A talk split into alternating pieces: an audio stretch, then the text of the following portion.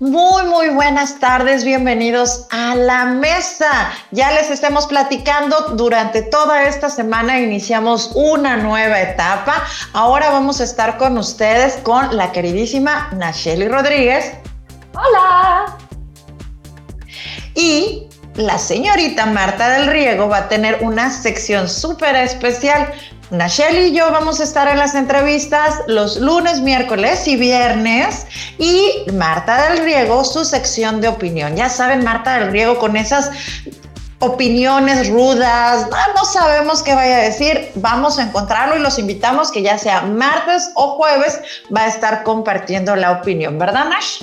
Sí, estén al pendientes por ahí para que participen en los comentarios. Siempre es un gusto escucharles. Igual si hay algún tema en especial que les gustaría que trajéramos a la mesa, por favor háganoslo saber a través de nuestras redes sociales o también de correo electrónico. Y estamos para traer a ustedes lo mejor, como siempre, aquí en la mesa.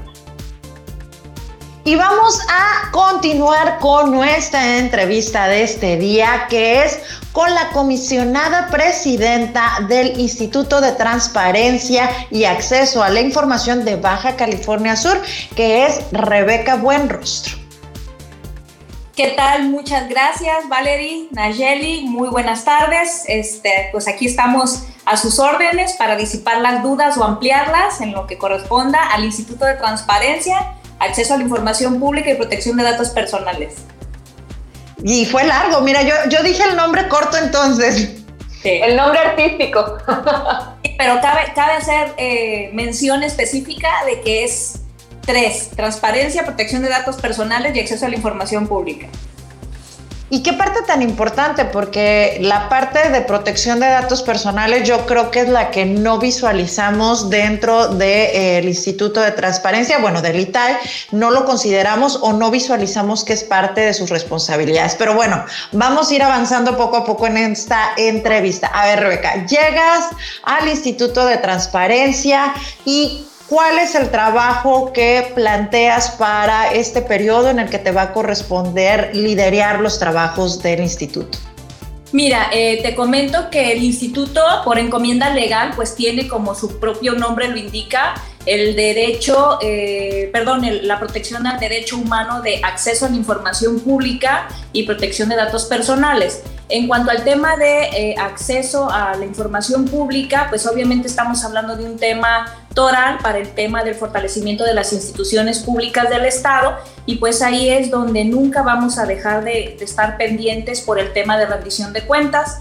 Eh, dentro de la encomienda que, que, se asigna al instituto nuestra nueva etapa, pues es fortalecer los procesos y pues obviamente ser coadyuvantes con la nueva administración para efectos de que podamos en, santa comunidad, es como, como se puede decir en concordancia de, de sus acciones y de las de nosotros, quizás llegar a ser incluso el primer estado del país en materia de transparencia.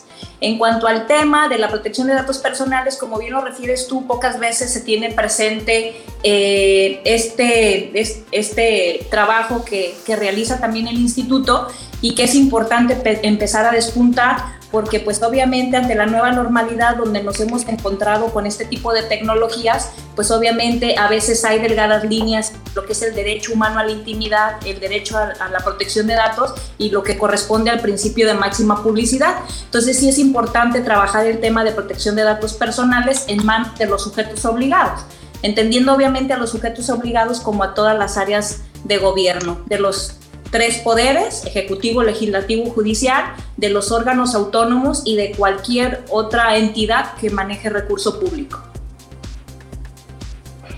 ¿Y de qué manera has encontrado ahora el instituto al, entrar tú este, como encargada? ¿no? Eh, a mí me gustaría que nos comentaras cuál es el panorama general que se ve en el Estado en cuanto a la transparencia y la protección de datos actualmente.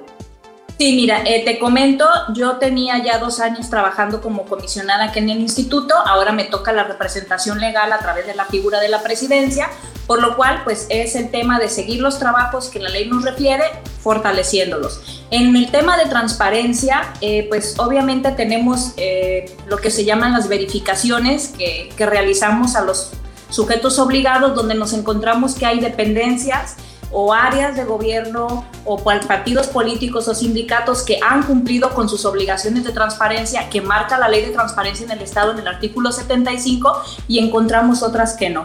Las que a veces no cumplen con sus obligaciones de transparencia nos hemos percatado que no es necesariamente por un dolo o una mala fe de no querer transparentar, sino la falta de capacitación o la falta de eh, atención al tema para poder eh, subsanarlo y poder corregir. En el tema de protección de datos personales, pues aquí es el, gran reto. Nosotros tenemos una ley de 2016 donde incluso eh, refiere la propia ley que para efectos de, de echarla a andar, pues el, el Congreso de Estado tendría que haber dotado de presupuesto al instituto situación que no ha sucedido. Incluso el presupuesto del instituto ha decrementado. En el 2019 tuvimos para, para ejercicio del instituto aproximadamente 14 millones de pesos y para este 2021 tuvimos 8 millones 150 mil pesos. Entonces, esta situación nos ha sido, pues obviamente, lacerosa, nos ha afectado porque la actividad del instituto se ha tenido que contener y minimizar. Hubo incluso, pues, la rescisión de, de, de relaciones de trabajo con algunos compañeros y pues obviamente es el reto donde ahora tenemos que eh, buscar el apoyo este, de las instituciones que corresponde, quizás evaluar un poquito el tema del presupuesto, que nos apoyen y poder cumplir con la encomienda legal a cabalidad. A ver, eh, voy a irme a una pregunta incómoda. ¿Realmente son transparentes? Porque tú decías muy prudentemente eh, que era la mejor porque no tenían los elementos para, eh, por omisión, digamos, no porque no quisiéramos. Pero si yo como ciudadano, porque creo que una parte fundamental de este tipo de instituciones es que la ciudadanía, que quienes no estamos dentro de estos institutos, realmente eh, lo podamos sentir como algo útil ustedes en lo que les ha tocado trabajar en manera previa y ahorita en esta etapa, realmente podemos aspirar a que los ciudadanos podamos conocer qué es lo que está sucediendo en las instituciones? Definitivamente sí. Eh, nos hemos dado cuenta de las instituciones que han cumplido en las, este, verificaciones al 100%, que han subido la información que les corresponde. Ahora, hay que hacer un pequeño paréntesis. A nosotros no nos corresponde calificar si la información es es este, verídica, si la información es contrastante con otra información, porque al final de cuentas no somos una unidad de análisis. Los que tienen esa encomienda es el solicitante o el recurrente en su caso cuando requieren que nosotros intervengamos en un recurso de revisión porque no recibieron la respuesta que necesitaban. Ahí el ciudadano es el que sí tiene los elementos para entonces poder levantar una denuncia ante el órgano eh, de control interno que corresponda o incluso ante el propio sistema estatal anticorrupción, del cual también somos parte.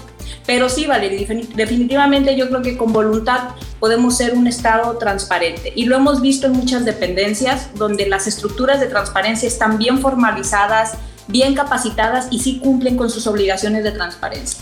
Nosotros en, el, en, uno de los ejes que queremos trabajar en, este, en, este nuevo, en esta nueva etapa del instituto es precisamente generar algunas áreas de análisis de información donde el instituto per se pueda eh, hacer algunos trabajos periodísticos, por así decirlo, o informativos o de investigación para algunos temas de interés para la sociedad.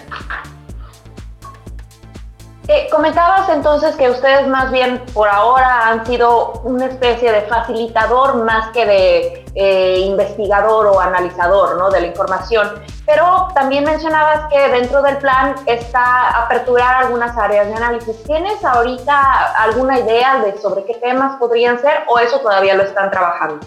Mira, eh, por ejemplo, te comento, nosotros somos los facilitadores porque somos el órgano garante de los derechos que les comenté y sí, tenemos, eh, por ejemplo, la intención de mensualmente sacar un análisis, una nota y hacerla del medio eh, del conocimiento de los medios precisamente sobre en ese mes cuántas solicitudes de acceso a la información se realizaron por parte de los ciudadanos, eh, cuál es la dependencia con mayor este, solicitudes, cuáles de esas dependencias han cumplido, este, dentro de las plataformas de transparencia de las áreas este, o de las dependencias, eh, quiénes han cumplido con sus obligaciones. O sea, todo eso es lo que queremos empezar a trabajar nosotros y que la ciudadanía sepa qué dependencia está cumpliendo con sus obligaciones de transparencia, qué dependencia no lo está haciendo, este, qué sindicato sí cumple, qué sindicato no cumple. Es más, ahora hasta, hasta el patronato de bomberos de La Paz es un sujeto obligado que tiene que cumplir con obligaciones de transparencia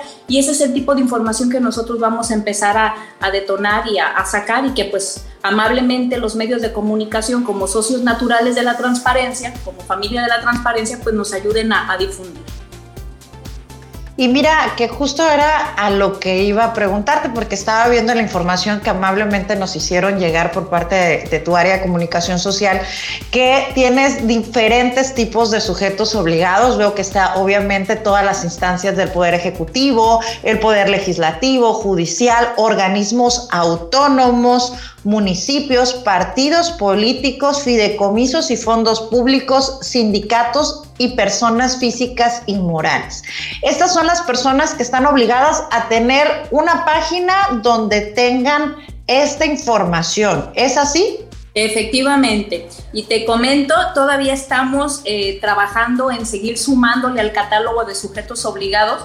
Cuando nosotros identificamos alguna entidad o alguna eh, figura legal que maneje recursos públicos, nosotros vemos si de acuerdo a las obligaciones de transparencia del artículo 75 anteriormente, pues puede aplicarles algunas de esas fracciones para hacer una tabla de aplicabilidad junto con esa entidad o esa, ese sujeto o figura jurídica y pues obviamente convertirlo a un sujeto obligado.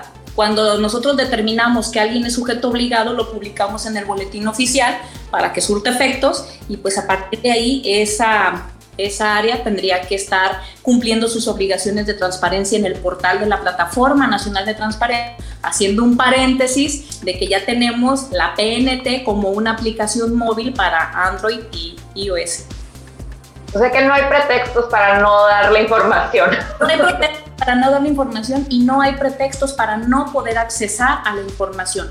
En la aplicación de la móvil o en la página este, de la Plataforma Nacional de Transparencia, cualquier persona con su correo electrónico y haciendo un, usuario y contraseña, o igual si no quieren decir quiénes son y quieren hacer un alias, no hay ningún problema. Este, con eso pueden ingresar a cualquier entidad pública, federal, estatal, a cualquier partido político, a cualquier sindicato, a cualquier fideicomiso del país incluso. ¿Y qué sí, tipo pues, de información es la que podemos encontrar a través de estos eh, accesos? Puedes empezar desde los proyectos y programas en los que hay recurso público, eh, el, el, catálogo de puestos, sueldos, eh, directorios, todo lo que es información pública. Si hay algo en, específico que tú quieras saber de una entidad pública o de un, un sujeto obligado, pues es a través de una solicitud de información. Si no te contestan esa solicitud de información en los plazos que señala la ley, pues obviamente podrías dentro de la misma plataforma presentar un recurso de revisión que cae aquí al instituto y ya nos corresponde a los comisionados dentro de nuestra ponencia resolver. En las resoluciones nosotros podemos encontrar varios supuestos que dentro del proceso, dentro del proceso la autoridad entrega eh, la información porque hay un proceso de, de, mediación, por así decirlo, y si no, nosotros podemos eh, obligarlo a que entregue eh, la información. Si no es por la resolución, sí con una medida de apremio que la ley nos, nos faculta hacer amonestaciones públicas o incluso imponer sanciones económicas que van desde los 150, eh, desde las 150 UMAS hasta las 1500 UMAS. Ah, independiente de que le damos vista al órgano interno de control de la dependencia a la que corresponde. O sea, que sí, sí se puede escalar a una situación mucho más estricta para estos sujetos. Eh, esta parte del instituto, y yo creo que eh, va a ser fundamental, a lo mejor que nos acompañes en otras ocasiones para que nos vayas platicando cómo funcionan cada uno de los recursos, pero vamos a avanzar un poquito más. Eh, la protección de datos personales, evidentemente este tiempo donde hemos estado tan expuestos, no sabemos distinguir de repente qué es la información pública y cuál es la privada que se tiene que dar de protección. ¿Cuál sería esta información que resguarda o que podemos acudir a ustedes para, para su protección? Eh, cuando hablamos de la protección de datos personales, y soy bien puntual en esto, eh, hablando de la, de la, información que tienen los, los sujetos obligados en el Estado, corresponde al Instituto de Transparencia. Eh, del Estado de Baja California Sur. Cuando hablamos de entidades privadas, corresponde al Instituto Nacional de, Transparencia a, atender estas, ¿no? Eh, por ejemplo, eh, hay mucha información que a veces nos piden en algunos de los trámites que hacemos ante gobierno, que incluso nos piden nuestra acta de nacimiento, nuestro CUR, nuestro comprobante de domicilio, que digamos cuántos hijos tenemos, de qué edades, qué religiones profesamos y qué estado civil tenemos. Entonces, tenemos que ser muy cuidadosos para saber si la información que me están pidiendo es eh, necesaria para el trámite que estoy realizando y pues obviamente ante esa necesidad de que sí tengan esa información mía, que me den un aviso de privacidad donde me expliquen cuál es el tratamiento que le van a dar a mis, a mis datos. Eh, en ese aviso de privacidad tienen que establecerse muy bien los derechos ARCO derecho de acceso, de rectificación, de oposición y, bueno, nosotros tenemos eh, que ser muy cuidadosos en que eso existe en las dependencias y es algo en lo que vamos a empezar a trabajar porque no ha sido un tema que se ha abordado a cabalidad en este, en este sentido. Yo creo que empezamos con el tema de protección de datos personales. Creo que todos estos años el Instituto de Transparencia le ha apostado al principio de máxima publicidad pero ahora tenemos que irlo mediando con el tema de protección de datos personales en manos de sujetos obligados. Es un tema muy amplio el tema de protección de datos personales y a veces pareciera que hay una colisión de derechos entre el derecho de acceso a la información y la protección de datos personales, pero no, son delgadas las líneas, pero sí se pueden ver. Sí, yo creo que justo es importante delimitar cuáles son los parámetros en los que hasta dónde podemos abordar eh, para tener acceso a la información y hasta dónde puede el instituto involucrarse solicitándola, ¿no? Y esto permitirá que la gente pueda tener eh, cierta noción de qué puede y no puede solicitar. Efectivamente. Yo creo que como bien dice Valerie, este, pues no será la única y última ocasión que estemos por aquí. Incluso lo comento, eh, a mí me encantaría, si Valerie lo permite en su momento, pues también hacer partícipe de este tipo de, de actividades, pues al propio personal del instituto, que es pues obviamente el personal especializado ya en determinadas áreas tenemos el tema de la coordinación de tecnologías, tenemos la coordinación jurídica, que pudiéramos incluso ir platicando temitas ya muy puntuales que son de interés público. Pues excelente, Rebeca. Nos da mucho gusto que nos hayas acompañado. Eres parte de nuestras madrinas de esta nueva etapa de la mesa. Hay mucha, mucha información que tienen en el instituto y creo que, como dicen a Shelly, vamos a tener que ir hilo por hilo averiguando porque hay bastante tela de dónde cortar ahí. Pues yo creo que nos damos la patadita de la buena suerte. yo a ustedes les agradezco pues obviamente el espacio y sí, este es un tema que, que tenemos que detonar y como medios de comunicación, Valerie, Nayeli, les digo pues que me permitan que consolidemos una familia de la transparencia, del acceso a la información pública, porque de nada sirve tener todos estos medios si no los, si no los detonamos y los hacemos del conocimiento de la ciudadanía. Claro que sí, esperaremos tenerlos de nuevo aquí con nosotros para poderle dar más transparencia a lo que ustedes ya están obteniendo. Muchísimas gracias, ha sido una delicia y sí, no hay tiempo que alcance, quisiera uno ponerse a hablar de todo, ¿no? Pero pues entiendo que también los tiempos son limitados y bueno, agradezco muchísimo el espacio y aquí vamos a estar a sus órdenes en el Instituto de Transparencia. Antes de irte, las personas que estén interesadas, ¿dónde pueden eh, acercarse al instituto? Les pongo a disposición las oficinas que están en Félix, Félix Ortega y Ocampo Estamos en contraesquina de una conocida empresa de vehículos y, este, como a dos cuadritas de gobierno del estado muy céntrico, muy cercano. Les vamos a compartir, ya saben, en las transmisiones acostumbramos ponerles los enlaces, se lo vamos a poner para que ustedes puedan conocer también su página, puedan conocer la ubicación. Y te agradecemos, Rebeca, muchísimas gracias por habernos acompañado en esta mesa. Incluso, perdón, Valeria, andaba buscando porque siempre me cuatrapea el número telefónico, igual lo puedo compartir, que es claro.